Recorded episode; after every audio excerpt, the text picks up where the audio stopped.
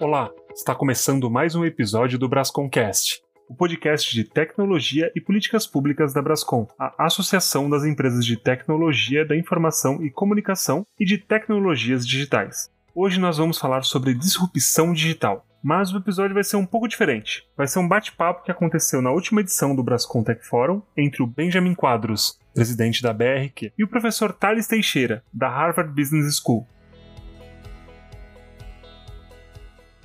Disrupção digital. Obrigado pelo seu tempo, Thales. O seu trabalho conecta muito com o propósito da Brascom, que é trabalhar arduamente por um Brasil mais digital, conectado e inovador. Apresentando o Thales, vive nos Estados Unidos por 15 anos, professor de Harvard, estudioso dos impactos da transformação digital nas empresas e ele trabalha apoiando os executivos das maiores empresas no mundo e no Brasil em seu livro best-seller, Desvendando a Cadeia de Valor do Cliente, descreve com profundidade como várias empresas se transformaram e oferece um roteiro absolutamente essencial para guiar as empresas em capturar as oportunidades da transformação digital. Enfim, Thales, como você percebe essa aceleração da transformação digital em outros países? E o futuro chegou antes do esperado?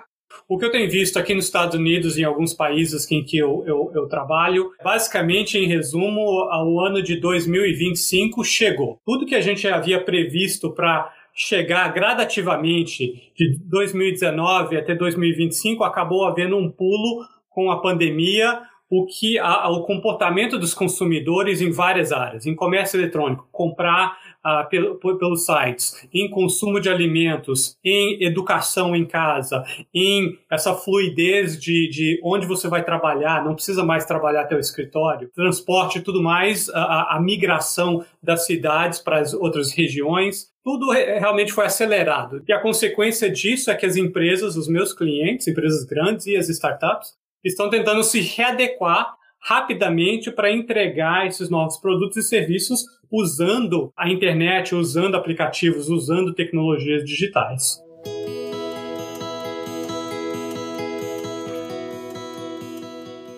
Muito bom, Thales. Conta alguma história dessa transformação que a gente está passando. A gente está vivendo um, um, momento em que talvez a gente consiga fazer telemedicina com médicos que operam nos Estados Unidos. Como é que está essa globalização do serviço? O que, que você está vendo aí de modelos de negócio que estão fazendo a disrupção hoje e talvez no futuro? O que está acontecendo, a grande tendência que a gente tem visto é Uh, algo que a gente já imaginava teoricamente, que a internet ela distribui conteúdo, produtos e serviços de uma forma mais horizontal, em vez de concentração em grandes cidades, concentração onde há riqueza de talento, concentração onde há riqueza de consumidores, a internet faz essa meio que democratização, distribuição geográfica em termos de telemedicina, um dos meus clientes é uma das maiores empresas de escritórios de advocacia do mundo. E eles falaram que o grande desafio deles foram vários hospitais começaram a contratar essa empresa para ajudar eles com a telemedicina, porque a tecnologia já estava disponível para você entrar num ambiente como esse, via Zoom, e você consultar com seu médico, mas pouca gente fazia porque não tinha essa, esse hábito de fazer. Com a, a, o Covid ter que ficar em casa, os médicos que falaram, se você quer conversar comigo, tem que ser pelo Zoom, tem que ser pelo por Skype, e o que aconteceu é que as pessoas começaram a fazer isso pela primeira vez e viram a comodidade de não ter que pegar o carro, ir até o hospital, ficar na fila, esperar e tudo mais. Você, o horário está marcado, chegou o horário, você fala com o seu médico se ele precisa ou ela precisa de alguns exames, você tem como receber os exames em casa, faz, coloca um pouquinho de, de saliva, uma gota de sangue, ou, ou, ou, raspa o nariz e tal, coloca na caixinha, coloca de volta, manda para um laboratório, e aí o laboratório informa para o médico. Então houve essa distribuição e ocorre que, se você está numa cidade pequena, no interior dos Estados Unidos ou em algum outro lugar, até no Brasil, você pode se comunicar, você pode agendar uma consulta com um médico, com um especialista. E esse elemento é, pode ser transplantado em vários outros serviços. Então, se eu quero conversar com um advogado especialista, agora eu procuro na internet qual é o advogado mais preciso e vou e marco uma reunião e falo. Não, não quero mais saber onde que o advogado está. Cada um agora decide onde quer morar, trabalhar, atuar e não depende da renda da pessoa. Não tenho que ficar em São Paulo, não tenho que ficar em Nova York, Los Angeles para ter uma renda alta. Esses profissionais começaram a decidir onde que eu quero morar, passar muito por seus serviços para a internet, para fazer telemedicina, teletrabalho, teleeducação.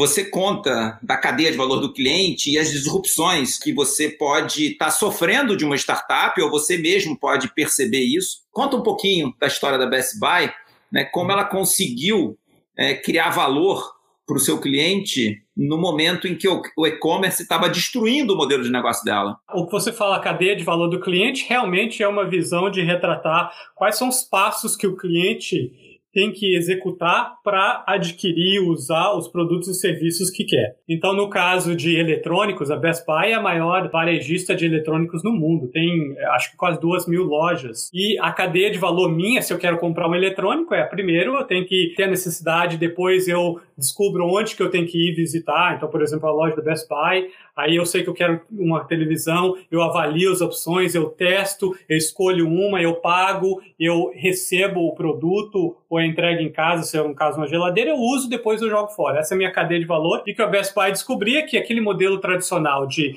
ah, comprar eletrônicos, colocar uma margem e vender mais caro na loja, estava sendo defasado. Por quê? Porque as pessoas faziam metade da cadeia de valor delas, chegar, ir até na loja, pedir a ajuda do vendedor e escolher o que comprar, depois puxava o celular e via se a Amazon ou outro site vendia mais barato. Aí comprava pela internet, o que a gente chama de showrooming, né? E hoje em dia nos Estados Unidos, a, a 70% das pessoas praticam isso. Vão na loja, descobrem o que querem comprar e compram pela internet. Então isso destruiu o modelo da Best Buy e o que eles descobriram é que eles estavam entregando valor para os fabricantes de eletrônicos mesmo sem vender aquele produto. Então eles começaram a falar: para quem a gente entrega valor, a gente precisa cobrar o valor, e eles começaram a cobrar de eletrônicos para expor os produtos, não para vender, porque vender é muito mais eficiente vender pela internet. Você não tem custo de loja, não tem custo de vendedor, então você consegue ter uma margem mais baixa na internet. Então, as empresas físicas, varejistas, não conseguiam competir com as empresas digitais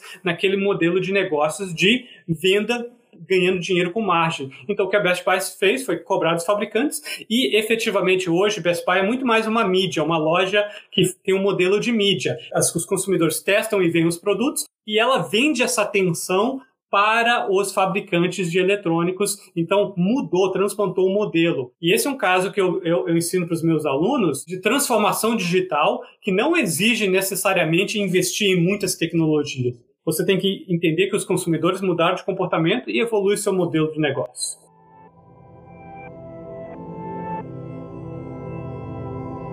Thales, é, a gente tem aqui um desafio no Brasil da reforma tributária. E na reforma tributária vai ter gente que vai perder ou vai pagar um pouco mais de imposto porque faz sentido que vai gerar mais emprego de outro lado. Né? Normalmente quem perde grita mais. Né?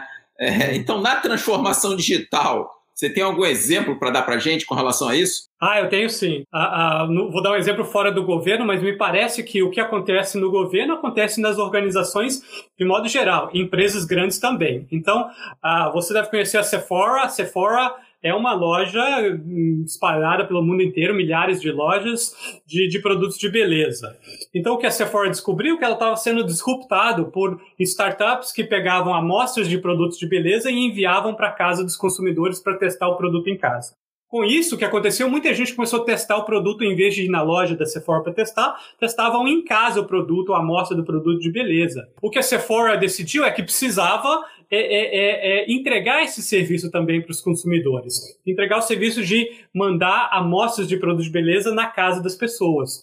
O problema foi na reunião da Sephora de definir como fazer isso uma das pessoas lá na, nessa reunião, e, e, possivelmente a pessoa que tem maior poder depois do CEO, é a pessoa que comandava as lojas físicas. E essa pessoa falou: não, peraí, se vocês forem mandar amostras de produtos de beleza para casa das pessoas pelo correio, menos pessoas vão ir na loja, significa que eu vou vender menos, significa que eu vou ter menos receita, significa que eu vou ter um bônus menor no final do ano, então isso vai me afetar. Uma das pessoas mais poderosas da Sephora bloqueou. E é exatamente esse caso que você está falando, Benjamin. A pessoa que ia perder mais começou a bater mais forte na mesa, falando não à inovação, não ao que os consumidores queriam. O qual o resultado disso? A Sephora demorou anos, lançou a, a serviços não tão inovadores quanto as startups e perdeu o bonde. Qual a lição que eu tirei disso e que eu passo para os meus clientes? Em transformação digital, vai ter ganhadores e perdedores, não tem como a, a negar isso. O importante é, primeiro, quem está em cima olha que para onde que o futuro está caminhando, entender que tem que entregar esse valor para onde eles estão indo e não pode dar tanto peso para quem vai perder geralmente quem mais tende a perder é quem mais tem poder, porque se beneficiou da, da, das políticas, das ações no passado. Para evoluir, precisa é, minimizar essa voz dos perdedores.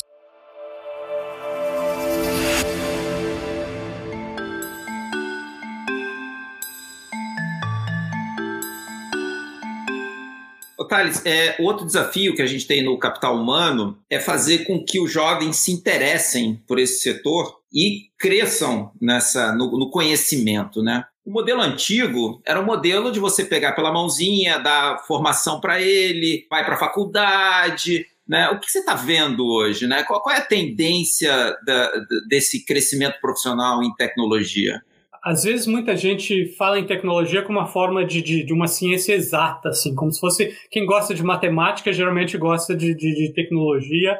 E eu tenho visto, acho que, muitos contra-exemplos disso. Muito que eu tenho visto de tecnologia é uma produção, é uma engenharia, tem uma engenharia, tem uma ciência atrás, por trás, mas tem, tem uma arte também. Tem uma arte de criar sites, criar aplicativos. As pessoas que, que que eu conheço que são boas nisso, elas são artistas, eles, eles querem produzir algo, produzir algo que é deles e que depois outras pessoas possam utilizar, possam ver, possam ter o benefício. Então, nesse mecanismo de produção, há a necessidade de compartilhamento de ideias. Então, aqui nos Estados Unidos é muito forte isso. Os engenheiros entram nos sites e um ensina o outro, um aprende com o outro, um mostra o vídeo. Às vezes eu mesmo preciso produzir um, um algoritmo, eu entro nesses sites, eu aprendo rapidinho com alguém, peço, faço algumas perguntas. Na, na parte da tarde eu estou criando meu algoritmo que eu preciso para um dos meus clientes. Então, eu acho que há, há uma educação formal, uh, que obviamente precisa ser incentivado,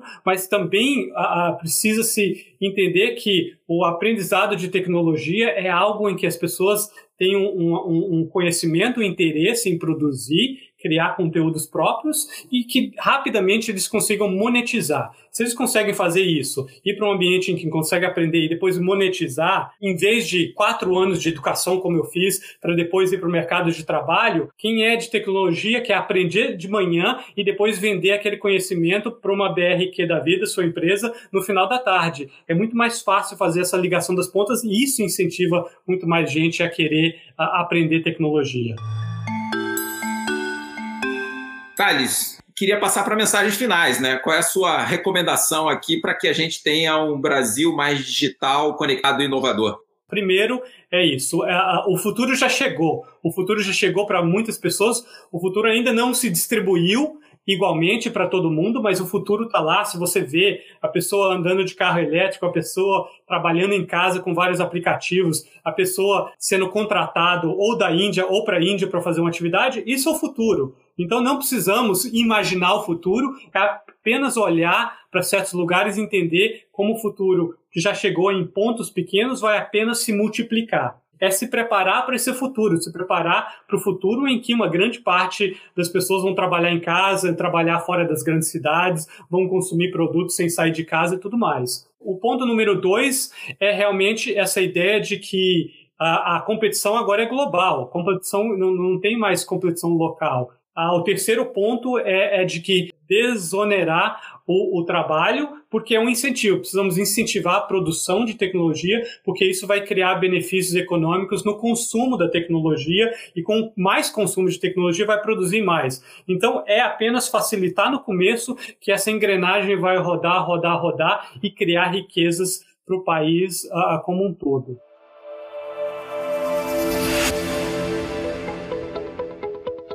Esse foi mais um episódio do Brasconcast. podcast da Brascom para você ficar por dentro de tudo o que acontece no setor de tecnologia e políticas públicas. Compartilhe esse podcast e siga a Brascom nas redes sociais. Até a próxima.